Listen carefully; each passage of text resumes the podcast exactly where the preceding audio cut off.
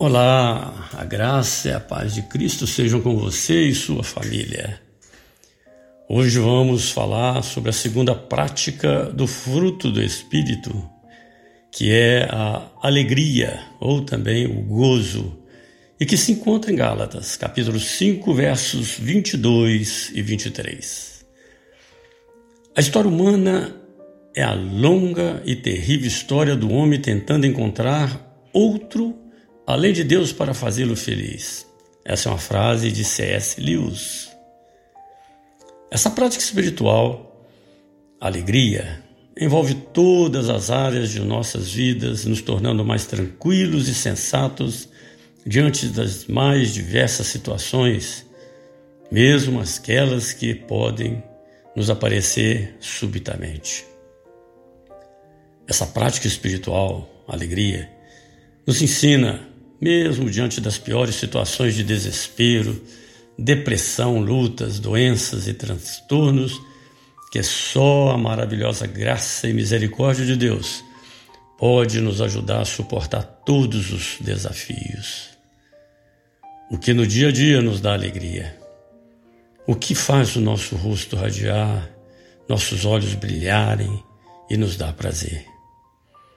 Três coisas imediatamente nos vêm à mente. Primeiro, a alegria que vem da família e de estar com os amigos, pessoas que você ama, que gosta de conviver, gosta de ter comunhão, gosta de estar junto. Em segundo lugar, a alegria quando recebemos notícias realmente boas. Em alguns casos, aquelas até que nos surpreendem. Em terceiro, sim, nós podemos e devemos nos alegrar na criação de Deus. Hoje, fui obrigado a retratar a condição em que se encontrava a lua, pela manhã, bem cedinho. Umas cinco e meia da manhã, mais ou menos. Simplesmente maravilhosa. E o que nos chama atenção é que ela, a lua, quando a sua totalidade é refletida na terra, digo refletida porque a luz que a lua tem vem do sol e ela é chamada de lua cheia, quando na sua totalidade ela é refletida na terra e se torna mais irradiante e mais iluminada. Isso aqui tem um bom ensinamento para que nós cristãos possamos aprender. Talvez possamos conjecturar esse fenômeno às condições de como os temos como cristãos. Segundo a palavra do próprio Cristo, quando diz que nós somos a luz do mundo, nós, como cristãos, refletindo a luz de Deus àqueles que estão em trevas, será que nós estamos em nossa total plenitude ou estamos parcialmente? Como se fôssemos fases da lua. A alegria verdadeira é independente do estado exterior. A alegria significa o cumprimento perfeito daquilo para o qual fomos criados e regenerados pelo poder da palavra de Deus e não o sucesso em fazer alguma coisa que nos satisfaça e que nos dá prazer. É a mesma alegria que o Senhor Jesus tinha em fazer aquilo que o Pai o enviou e fazer por nós, que foi morrer na cruz para resgatar o homem que estava perdido.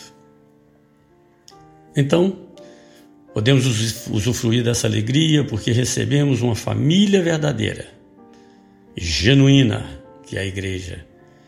Podemos usufruir dessa alegria porque recebemos boas notícias as melhores que alguém pode receber, que são as boas novas do Evangelho, as quais permitirão ganharmos a vida eterna com Cristo.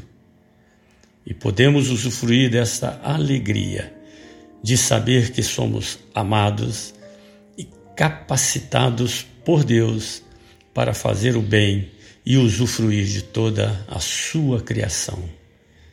Citando uma, ainda mais uma frase de C.S. Lewis, ele diz assim: Eu acredito no cristianismo como acredito que o sol nasce todo dia.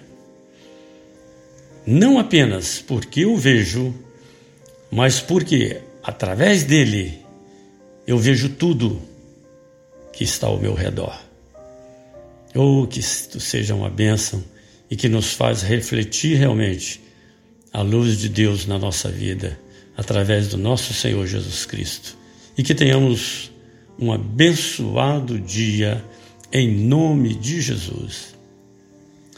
Eu sou Márcio Calil e esse foi mais um momento com a palavra de Deus, pois é tempo de ceifar.